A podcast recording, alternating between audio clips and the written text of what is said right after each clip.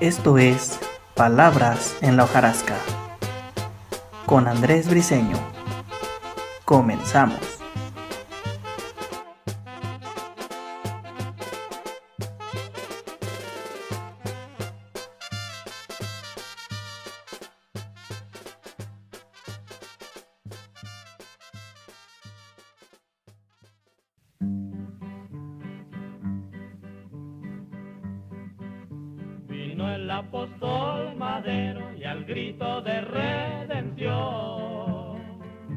¿Qué tal amigos de Palabras en Hojarasca?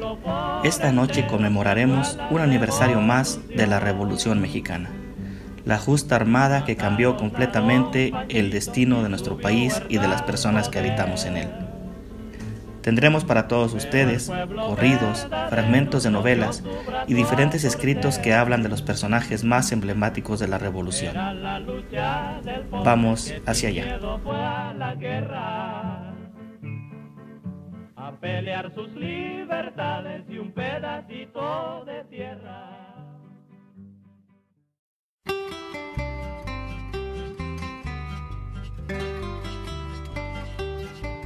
1911. Anenecuilco. Zapata. Nació jinete, arriero y domador. Cabalgaba deslizándose, navegando a caballo las praderas, cuidadoso de no importunar el hondo sueño de la tierra. Emiliano Zapata es hombre de silencios. Él dice callando. Los campesinos de Nenecuilco, su aldea, casitas de adobe y palmas salpicadas en la colina, han hecho jefe a Zapata y le han entregado los papeles del tiempo de los virreyes para que él sepa guardarlos y defenderlos. Ese manojo de documentos prueba que esta comunidad, aquí arraigada desde siempre, no es intrusa en su tierra. La comunidad de Anenecuilco está estrangulada, como todas las demás comunidades de la región mexicana de Morelos, cada vez hay menos islas de maíz en el océano del azúcar. De la aldea de Tequesquitengo, condenada a morir porque sus indios libres se negaban a convertirse en peones de cuadrilla, no queda más que la cruz de la torre de la iglesia. Las inmensas plantaciones embisten, tragando tierras, aguas y bosques. No dejan sitio ni para enterrar a los muertos. Si quieren sembrar, siembren en macetas, Matones y leguleyos se ocupan del despojo, mientras los devoradores de comunidades escuchan conciertos en sus jardines y crían caballos de polo y perros de exposición. Zapata, caudillo de los lugareños avasallados, entierra los títulos virreinales bajo el piso de la iglesia de Nenecuilco y se lanza a la pelea. Su tropa de indios, bien plantada, bien montada, mal armada, crece al andar.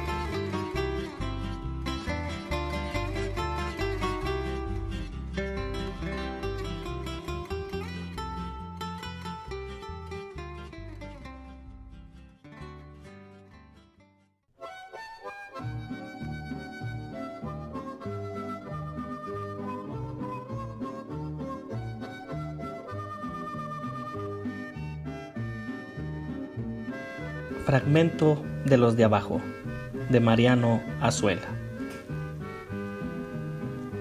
Entre las malezas de la sierra durmieron los 25 hombres de Demetrio Macías, hasta que la señal del cuerno los hizo despertar. Pancracio la daba de lo alto de un risco de la montaña. Ahora sí, muchachos, pónganse changos, dijo Anastasio Montañés, reconociendo los muelles de su rifle pero transcurrió una hora sin que se oyera más que el canto de las cigarras en el herbazal y el croar de las ranas en los baches. Cuando los albores de la luna se esfumaron en la faja débilmente rosada de la aurora, se desató la primera silueta de un soldado en el filo más alto de la vereda.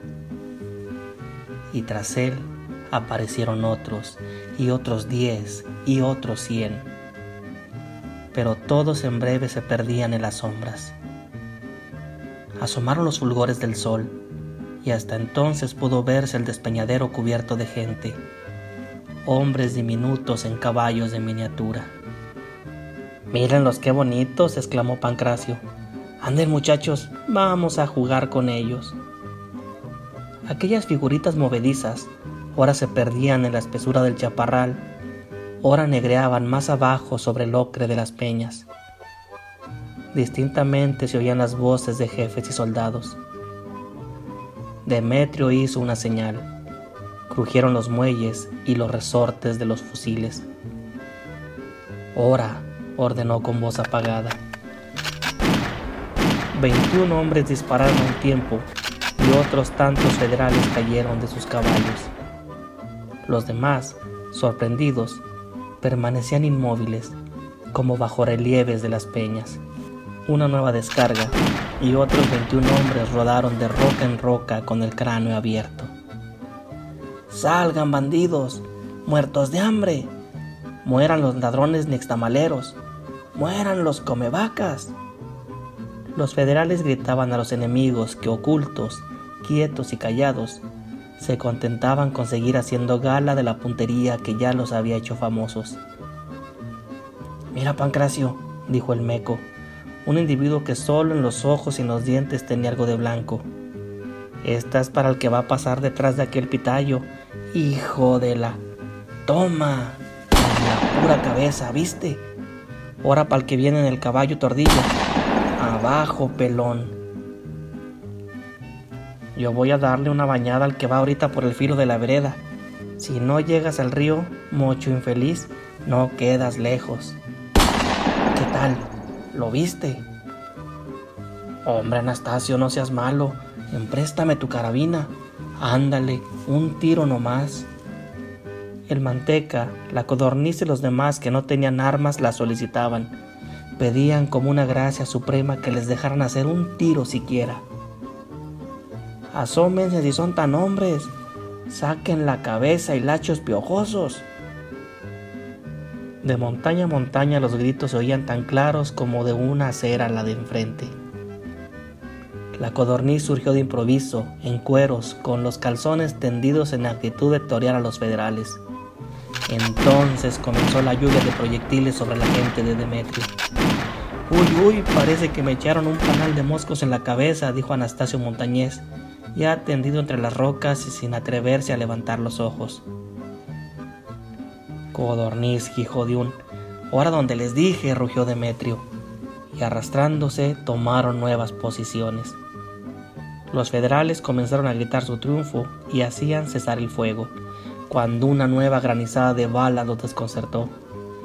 Ya llegaron más, clamaban los soldados, y presa de pánico, muchos volvieron grupas resueltamente, otros abandonaron las caballerías y se encaramaron, buscando refugio entre las peñas. Fue preciso que los jefes hicieran fuego sobre los fugitivos para restablecer el orden. A los de abajo, a los de abajo, exclamó Demetrio, tendiendo su 30-30 hacia el hilo cristalino del río. Un federal cayó en las mismas aguas e indefectiblemente siguieron cayendo uno a uno a cada nuevo disparo pero solo él tiraba hacia el río, y por cada uno de los que mataba, ascendían intactos diez o veinte a la otra vertiente. A los de abajo, a los de abajo, siguió gritando encolerizado. Los compañeros se prestaban ahora sus armas y haciendo blancos cruzaban sendas apuestas. Mi cinturón de cuero si no le pego en la cabeza al del caballo prieto. Préstame tu rifle, meco. 20 tiros de Mauser y media vara de chorizo porque me dejes tumbar al de la potranca mora. Bueno, ahora. ¿Viste qué salto dio? Como venado. No corran, mochos. Vengan a conocer a su padre Demetrio Macías. Ahora de estos partían las injurias. Gritaba Pancracio alargando su cara lampiña, inmutable como piedra, y gritaba el manteca contrayendo las cuerdas de su cuello y estirando las líneas de su rostro de ojos torvos de asesino. Demetrio siguió tirando y advirtiendo del grave peligro a los otros, pero estos no repararon en su voz desesperada sino hasta que sintieron el chicoteo de las balas por uno de los flancos. Ya me quemaron, gritó Demetrio y rechinó los dientes. Hijos de... y con prontitud se dejó resbalar hacia un barranco.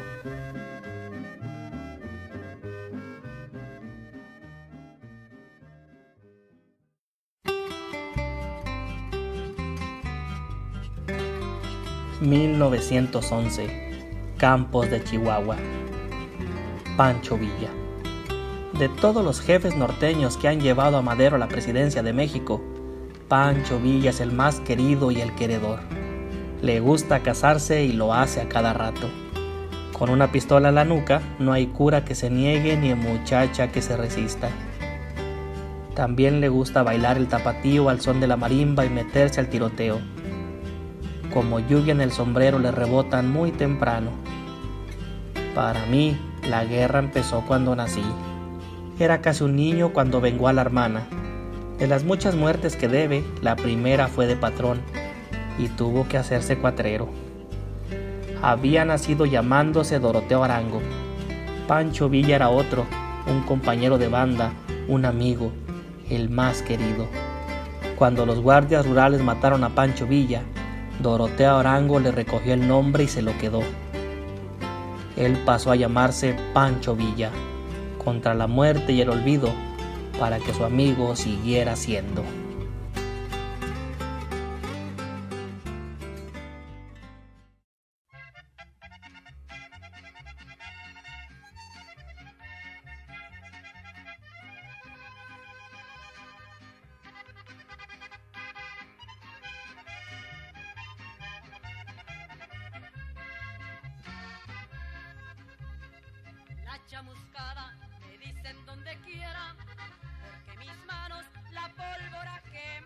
Las soldaderas.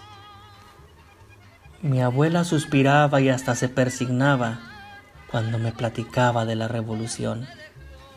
Contaba que el ranchito pegado al arroyito fue herencia de su padre, que se llamó Ramón. Mi padre fue aparcero, domador y vaquero, cabello alborotado y requemado por el sol. Gustaba echar guarache con un estilo apache y a veces le cuadraba un traguito de sotol. Yo estaba confundida cuando a la despedida un balde de agua fría sentí que me cayó.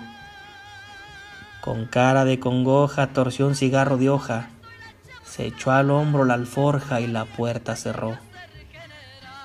Brillaban sus espuelas, el rocío en lentejuelas corrió por las praderas y ya nunca regresó. Color rojas las faldas, otras como esmeraldas, volaban con el viento entre flores de algodón. Los hombres en la guerra, la mujer en la tierra, la hambruna se venía y no hacía distinción. Mamá tanto lloraba que el pan se le salaba.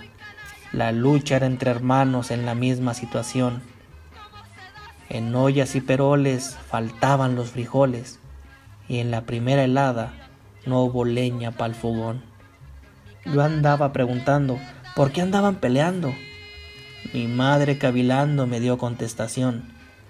Me habló de las banderas, de luchas por las tierras, de ideales y partidos y de revolución. Se fue pa' la boquilla donde andaba la guerrilla, a combatir con Villa por tierra y educación. Se acabaron los cuentos y los consentimientos. Los rebeldes montados se enfilaban para el sur. Mis ojos asombrados mirando a los dorados que apostaron la vida, pues su vida era un albur. Balazo de metralla y el corazón estalla. Mi padre, me dijeron, que murió por la nación. Cuando cantaba un mirlo, fuimos a despedirlo y luego nos marchamos a seguir la rebelión. Mi madre soldadera, que allá por la trinchera cantó la Jesucita, las pelonas y el barzón.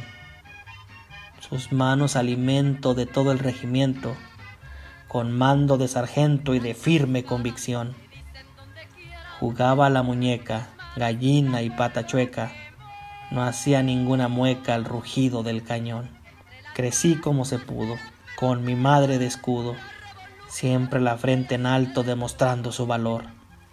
Brava como una fiera, con temple de ranchera, orgullo de mi raza, más bonita que la flor. Me acuerdo de su falda, de percalito y larga, y de su blanca enagua y el rebozo de algodón. Su falda mi consuelo, cobija, techo, cielo. de balas y aguacero, su falda, mi protección. Yo andaba en el soquete mirando aquel sainete y al disparo de un cohete empezaba el agarrón. Fuego de artillería con la caballería y la banda tocaba animando al batallón. Hervían los atoles, chile para los frijoles y el general Consoles dirigía toda la acción. Mujeres soldaderas, alegres, mitoteras, eran como unas fieras enfrentando la ocasión. Andaban sin empachos cuidando a sus muchachos, sin miedo a que una bala les partiera el corazón. Usaban colorete, bailaban de cachete, eran luz y alegría en la revolución. Sabían montar en ancas luciendo en aguas blancas, eran lindas marietas como dice la canción. Su nombre y apellido se fueron al olvido, y en mi cantar les pido rendirles devoción. Palomas mensajeras, vuelen, vuelen ligeras, como las soldaderas de la revolución. Cuenten que las mujeres cumplieron sus deberes, ganándose el respeto de toda la nación. Ay, palomitas de la revolución de Cecilia Rascón. Pero me aguanto pues soy la chamuscada que por valiente llegué a ser general. Voy a darle un pormenor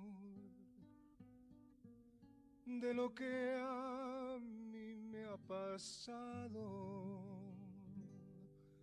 Voy a darle un pormenor de lo que a mí me ha pasado. Que me hayan tomado preso siendo un gallo tan jugado. Que me hayan tomado preso siendo un gallo tan jugado. 1912, Ciudad de México. Huerta. Tiene cara de muerto maligno. Los lentes negros, fulgurantes, son lo único vivo de su cara. Veterano guardaespaldas de Porfirio Díaz, Victoriano Huerta se convirtió súbitamente a la democracia el día en que la dictadura cayó. Ahora es el brazo derecho del presidente Madero y se ha lanzado a la cacería de revolucionarios. Al norte atrapa a Pancho Villa y al sur a Gildardo Magaña, lugarteniente de Zapata. Y ya los da por fusilados. Ya está el pelotón acariciando los gatillos cuando el perdón del presidente interrumpe la ceremonia. Vino la muerte a buscarme, suspira Villa, pero se equivocó de hora. Los dos resucitados van a parar a una misma celda en la prisión de Tlatelolco. Conversando pasan los días y los meses.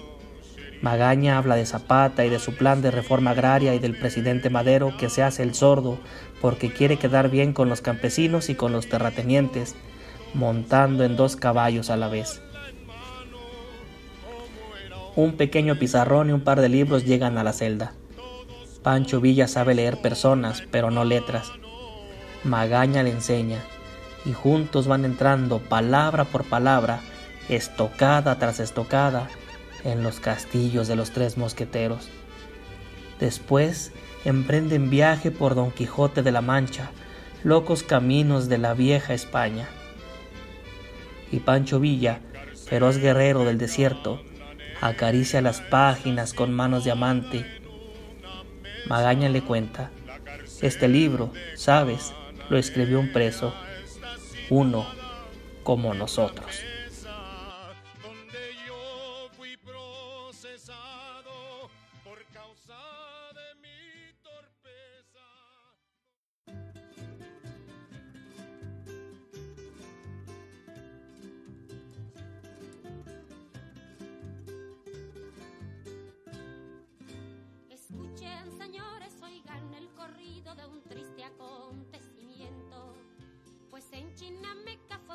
Mansalva, Zapata, el gran insurrecto. Abril de 1919 1919, Cuautla. Este hombre les enseñó que la vida no es solo miedo de sufrir y espera de morir. A traición tenía que ser. Mintiendo amistad, un oficial del gobierno lo lleva a la trampa. Mil soldados lo están esperando. Mil fusiles lo voltean del caballo. Después lo traen a Cuautla, lo muestran boca arriba. Desde todas las comarcas acuden los campesinos. Varios días dura el silencioso desfile. Al llegar ante el cuerpo, se detienen, se quitan el sombrero, miran cuidadosamente y niegan con la cabeza. Nadie cree. Le falta una verruga, le sobra una cicatriz. Este traje no es el suyo. Puede ser cualquiera esta cara hinchada de tanta bala. Secretean lentos los campesinos, desgranando palabras como maíces. Dicen que se fue con un compadre para Arabia, que no, que el jefe Zapata no se raja. Lo han visto por las cumbres de Quilamula. Yo sé que duerme en una cueva de Cerro Prieto. Anoche estaba el caballo bebiendo en el río. Los campesinos de Morelos no creen, ni creerán nunca que Emiliano Zapata pueda haber cometido la infamia de morirse y dejarlos solitos.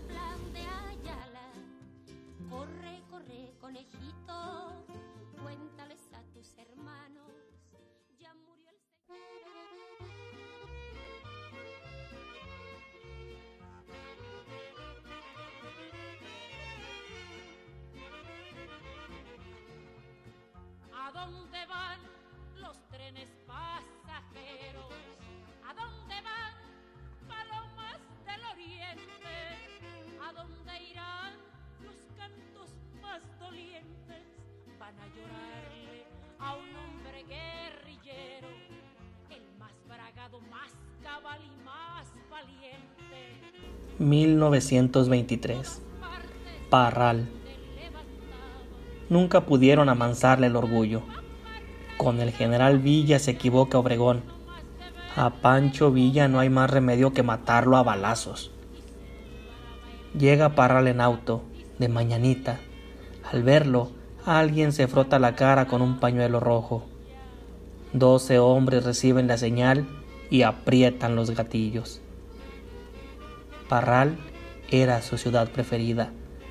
Parral me gusta tanto, tanto, y el día que las mujeres y los niños de Parral corrieron a pedradas a los invasores gringos, a Pancho Villa se le saltó el corazón, se le desbocaron los caballos de adentro, y entonces lanzó un tremendo grito de alegría. Parral me gusta hasta para morirme. De Memorias del Fuego 3, de Eduardo Galeano.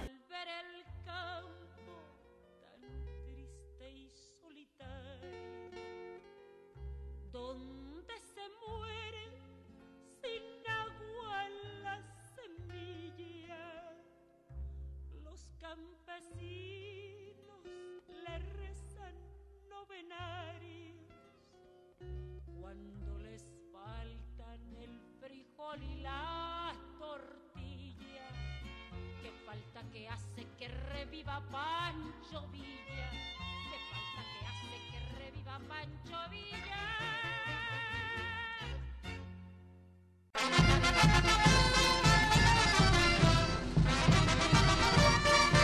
Radio Montescobedo presentó Palabras en la hojarasca. Hasta la próxima.